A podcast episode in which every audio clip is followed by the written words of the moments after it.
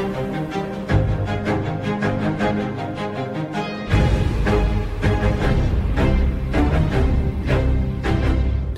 Com meio país de férias, a rentrée política já está ao rubro. Depois da apresentação das propostas do PSD para baixar impostos, hoje o Presidente da República, que apesar de estar a gozar uns dias de descanso, deixou um aviso à navegação, ainda pode vir a vetar a lei da habitação.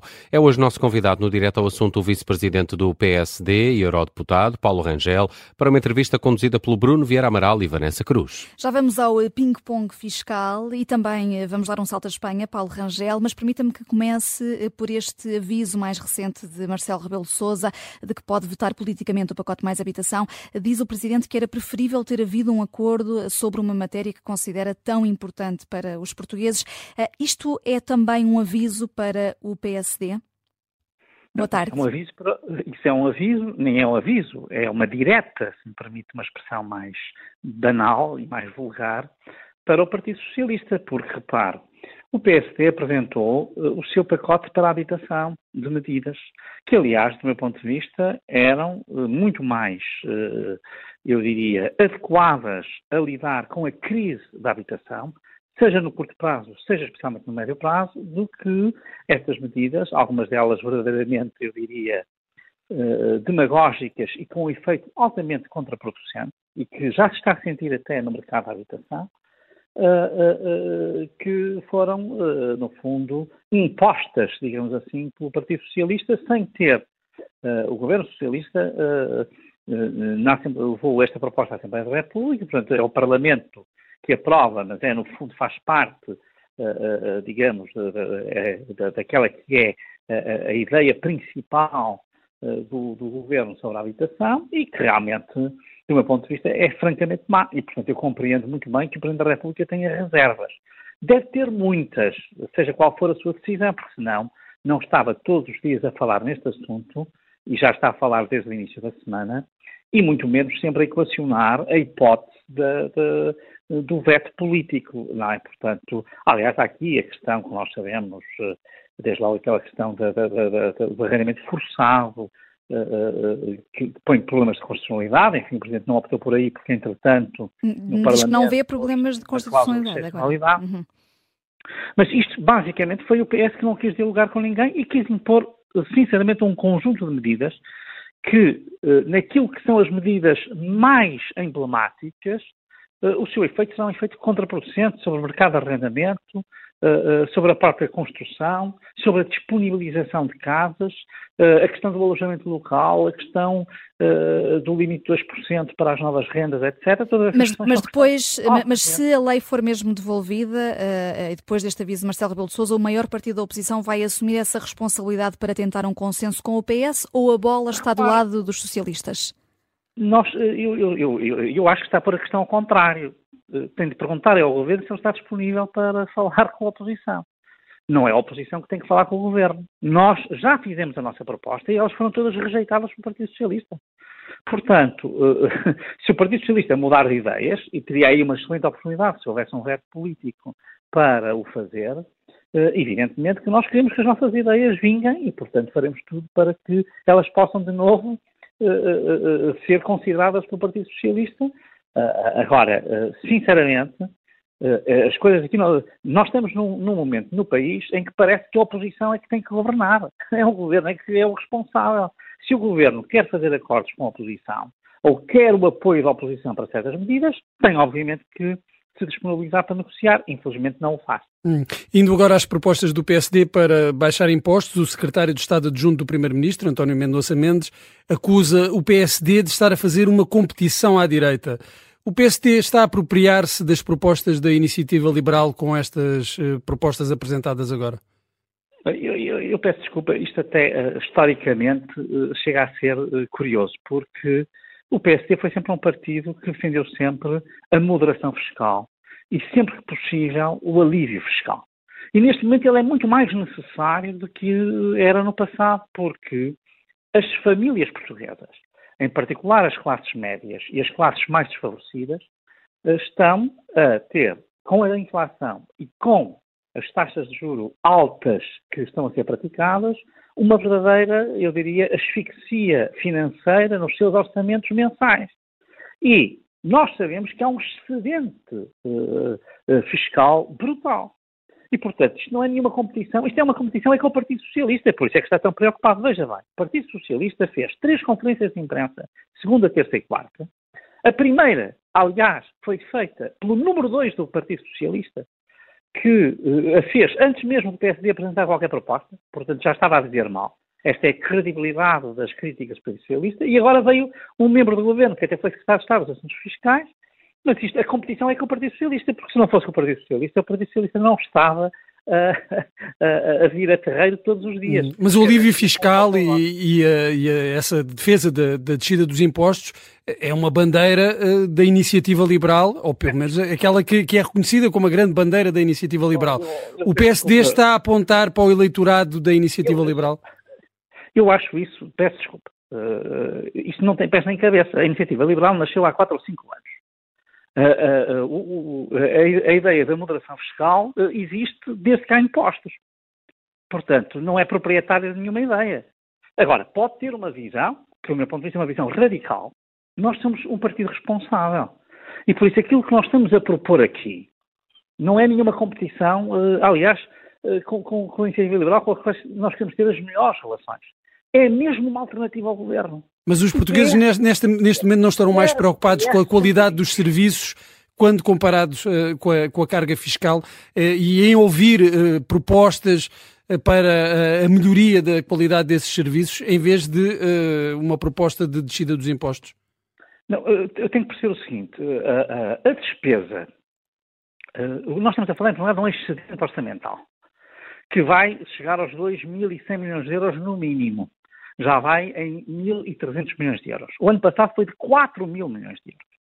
Isto não mexe com nenhuma da despesa que está uh, já uh, feita e, portanto, uh, a carga fiscal é altíssima, é mais alta de sempre. O esforço fiscal dos portugueses é tremendo. As classes médias, que são quem paga o grossíssima parte dos impostos em Portugal, estão asfixiadas, repito, pela inflação, que é a causa deste excedente em termos fiscais, em termos de, de arrecadação de impostos, eh, e, portanto, estas verbas podem ser canalizadas para diferentes fins. Um será, com certeza, uma devolução àqueles que estão a pagar a mais. Eh, e é isso que nós estamos a propor quando, por exemplo, falamos na descida transversal do IRS, embora com maior impacto nos escalões que vão do primeiro ao sexto. depois, quando nós falamos na, na questão do, arrendamento, eh, do, do, do, do, teto de 15% para os jovens, de forma a fixar, aumentar o rendimento disponível dos jovens, Uh, quando nós falamos na não tributação dos prémios de produtividade, porque ainda agora, repare, esta, estas medidas respondem a preocupações atuais. Eu, eu chamo a atenção para que saiu a estatística dos 128 mil licenciados que deixaram de estar no mercado de trabalho português. Mas isso é uma jogada mais circunstancial da parte do PSD? Está a falar em problemas atuais? Está o PSD também a pensar no longo prazo? Não, repare, mas circunstancial porquê? Aliás, até há uma, há uma coisa que é, que é, muito importante. Eu hoje até vi, uh, nem sei em que notícia é que li, que alguém dizia, bom, há especialistas, há fiscalistas que dizem que estas medidas vão no bom sentido, mas é preciso uma reforma maior. Aquilo que o documento publicado e apresentado pelo BSD explica é que nós pretendemos fazer uma reforma fiscal de outro alcance, mas que é possível tomar algumas medidas já. A primeira delas é baixar os impostos já em 2023 uh, e fazê-lo num, num, montante que é de 1.200 hum. milhões de euros, que é inferior àquela que será a receita adicional do IRS uh, relativamente às previsões e que é perfeitamente acomodável com os outros dois objetivos.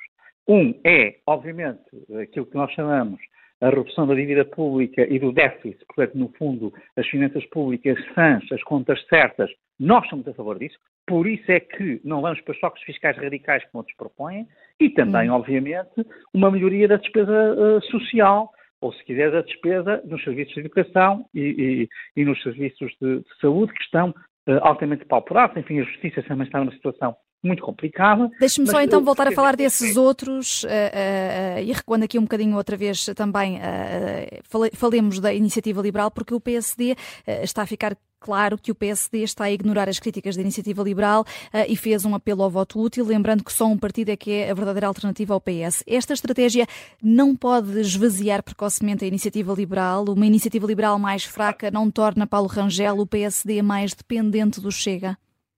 Eu, eu, eu queria sinceramente voltar a dizer uh, o que já disse. A iniciativa liberal é um parceiro com o qual nós queremos trabalhar. Só que, neste momento, quem governa em Portugal não é a Iniciativa Liberal, é o Partido Socialista. A alternativa tem de ser ao Partido Socialista. E é isso que nós estamos a fazer. Portanto, sinceramente, eu, eu, eu nem compreendo bem essas perguntas. Quer dizer, compreendo que se faça uma vez, mas não que se faça quatro vezes. Porque isso é, é cair no engodo do secretário de Estado Mendonça Mendes, que é um dos responsáveis por este aumento da carga fiscal. Repare que ela era 34,4 e hoje é 36,4 ao fim de oito anos do governo socialista. Então, Paulo Rangel, deixe-me fazer. Deixe a carga fiscal brutalmente. Ela é muito maior agora do que nos tempos da Troika. Identificou, Paulo Rangel, identificou problemas com, com, a educação, com a saúde, com a justiça, também com a educação. Como é que uma descida de impostos vai resolver esses problemas? Olha, uma descida de impostos, claro que uh, resolve problemas, porque estes impostos que nós estamos a falar resultam de uma receita extraordinária ou se quiser, ela não é extraordinária, é um excedente relativamente àquilo que estava previsto. Nós não estamos a falar de despesa que está orçamentada, estamos a falar de, nem de receitas que estão orçamentadas, estamos a falar para lá daquilo que o orçamento previa. É, no fundo, se quiser, o efeito também uh, uh, da inflação. Mas agora, eu vou só dar um exemplo. Aquilo que estava previsto em termos de crescimento da despesa a junho de 2023 era 8,5% aquilo que foi efetivamente feito é 6,5%. Portanto, o, o, governo está, nem sequer consegue. Portanto, o governo tem muito mais receitas e não consegue sequer executar a despesa que ele próprio previu. Portanto, aí há muita margem para fazer mais. Na questão da saúde, permita-me que diga, e na, enfim, mais na saúde até que noutros setores, a questão é uma questão de gestão, é só uma questão de investimento. Ou seja, não é apenas uma questão de pôr mais dinheiro no sistema é de saber geri-lo muito melhor, coisa que não tem acontecido, que nós temos visto. E não era esse tipo de propostas que se esperava ouvir nesta rentrée política? Oh, oh, oh, eu peço desculpa, mas as propostas que o PSD tem feito não têm fim. A, a, a primeira, há uma coisa que é fundamental. Desculpa. A questão fiscal é fundamental. Porque os portugueses, neste momento, eu, eu, nem, eu, não percebo que às vezes me façam certas perguntas, mas as famílias portuguesas da classe média, hum, neste momento, com a inflação que temos, e com as taxas de juros que continuam a subir todos os meses, a pergunta que eu faço é: precisam ou não precisam de mais rendimento disponível? Isto é fundamental. E isso tem um efeito indireto sobre a economia também altamente positivo. Portanto, esta medida não é uma medida qualquer. Agora, quando nós recebemos a notícia de que no mercado de trabalho temos menos 130 mil uh, jovens licenciados, nós não temos que uh, pôr mãos uh, imediatamente uh, digamos, pôr a mão na massa e responder a isto, aumentando o rendimento disponível dos jovens que queiram ficar em Portugal? É que, é que isto é que, na questão da produtividade, que nós vemos que no caso português tem vindo a baixar em vez de subir, e que é o grande fator que permite aumentar os salários, e em particular, o sempre falar de salário médio, nós não temos de, de, de, de apoiar uh, os incentivos uh, que as empresas queiram dar ao, ao aumento de produtividade. São estas as questões. Eh, isto, se isto não são medidas fundamentais para a melhoria da qualidade de vida e do nível de vida dos portugueses, não sei o que é. O que eu gostava que me estivessem aqui a perguntar é porque é que o PS está contra estas medidas. Porquê é que António Costa não tem coragem de vir falar sobre isto? Sendo que, é eh, para já, eh, das declarações que ouvimos, as propostas do PSD só contam mesmo com o apoio do Chega. A iniciativa liberal. Uh, oh, não... Desculpa, a iniciativa liberal nem sequer criticou. Disse bom, que queria uma coisa muito diferente, mas a iniciativa liberal sabemos que é a favor Rui Rocha disse que as propostas são frouxas. Certo, mas são frouxas quer dizer que já são alguma coisa. Uh, hum. Agora, eu sinceramente eu não compreendo, eu, uh, permitam-me que lhes diga com toda a transparência, mas eu, eu, parece que estou a ser entrevistado por um site da iniciativa liberal. Porque até agora não, não, não falaram de outra coisa. O que, significa, o que eu digo é o seguinte: eh, para nós, a Iniciativa Liberal é um parceiro. E o Partido Socialista é um adversário. O governo socialista é que está a fazer mal ao país. E por isso é aí que nós temos que concentrar. António Costa tem de dizer: é a favor de mais rendimento para a classe média ou é contra? É a favor de fixação dos jovens em Portugal ou é contra? É a favor que se incentive a produtividade ou é contra? Isso é que o PS tem de dizer. Aliás, o PS está aflito. Repare, ninguém reparou nas críticas da iniciativa liberal.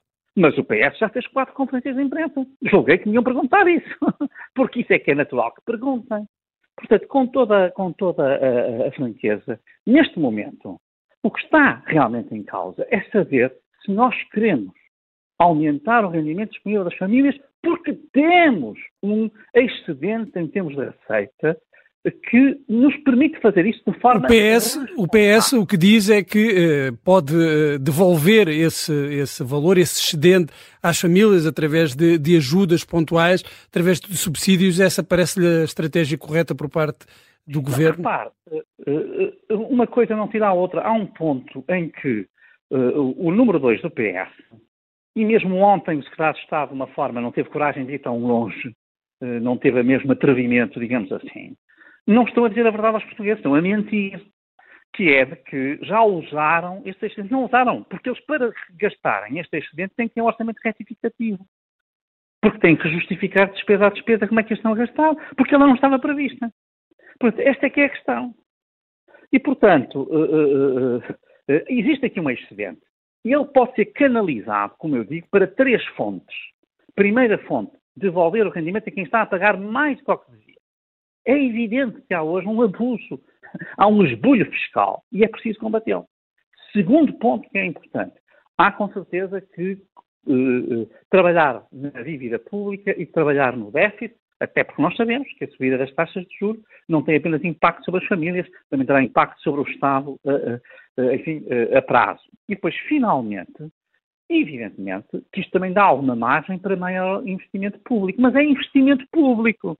Repara, o, PS tem falhado no investimento público com, com as células cativações, que agora se veio, enfim, arrepender, uh, uh, uh, enfim, com, com, lágrimas quase crocodilo, o Ministro das Finanças, Fernando Medina, basicamente foram contra o investimento público, por isso é que os serviços públicos estão como estão. E, portanto, volto aqui essencialmente a dizer, hum. é fundamental reduzir os impostos. Isso é algo que é fundamental tem que ser feito com equilíbrio, não de uma forma. Eh, não é reduzir por reduzir, quer dizer, não é por uma razão puramente ideológica, é porque neste momento há folga para isso. E, portanto, as classes médias, os jovens, a produtividade das empresas tem de ser uma prioridade no arranque agora deste novo ano de 2023. E essa ideia fica aqui clara, Paulo Rangel. Do novo ano parlamentar, se uhum. uh, gostava também de, de ouvir uh, nestes minutos finais sobre Espanha, uh, até porque também é eurodeputado. o PSOE e Pedro Sánchez conseguiram a primeira vitória para desbloquear o impasse político no país. estamos cada vez mais perto de termos a reedição da geringonça portuguesa, mas à espanhola. teme efeitos nas europeias do próximo ano, Paulo Rangel? Eu, sinceramente, não temo efeitos nenhums. Eu estou muito preocupado com a, com a situação em Espanha. Já estava antes e hoje ainda estou mais. Uh, uh, e porquê? Porque, efetivamente, há, neste momento, uma dependência de dois tipos de entidades altamente problemáticos, até para a geopolítica na Península Ibérica. E, portanto, é uma questão que diz muito respeito a Portugal.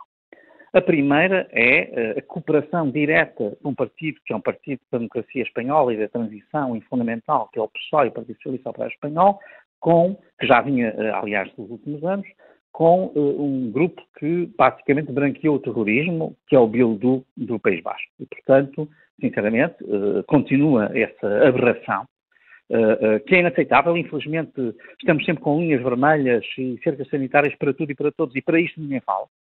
E há um segundo ponto que é muito importante, que é a questão do, do, do, do independentismo catalão.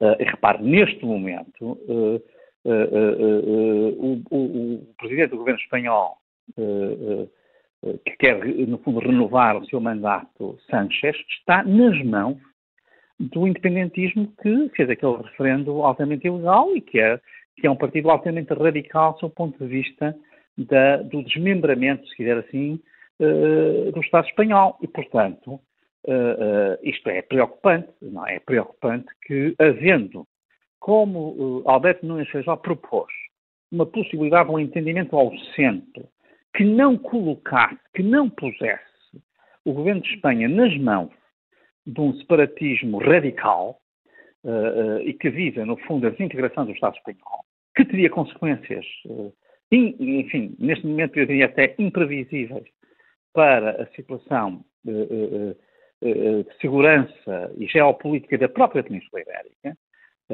e, portanto, não é aqui por alarmismo, mas há de facto aqui um passo que está a ser dado que está para lá daquilo que é aceitável, porque diz assim, bom, mas no passado já vários governos e até de sinal dependeram destes partidos. Só que o problema é saber qual era a posição que os partidos tinham em cada momento, não é? Portanto, no, no caso dos etarras, enfim, da R. Batassuna primeiro e depois do Piltu, evidentemente que isso não aconteceu a não ser com Sanches e, portanto, ele introduziu uma ruptura uh, tremenda. E agora, neste uh, contexto muito preciso, o risco que ficamos nas mãos dos Juntos pela Catalunha que teve, enfim, eh, a atuação que teve eh, eh, nos anos 2017 e depois de 18 e daí em diante, evidentemente que é, que é uma coisa muito preocupante para um Estado democrático e com, digamos, o equilíbrio constitucional delicado e frágil que tem a Espanha. Portanto, sinceramente, eu estou preocupado. Agora, para mim não é uma surpresa, porque, repara,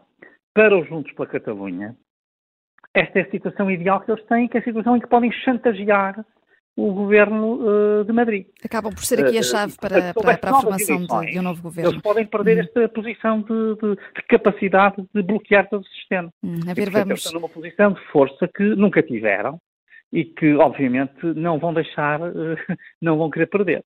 É, estão à espera de eh, contrapartidas, naturalmente, falta saber quais. Obrigada, Paulo Rangel, por ter vindo ao direto ao assunto, aqui a olhar eh, para eh, estes desenvolvimentos em Espanha, mas também para a rentrée política em Portugal. Thank you.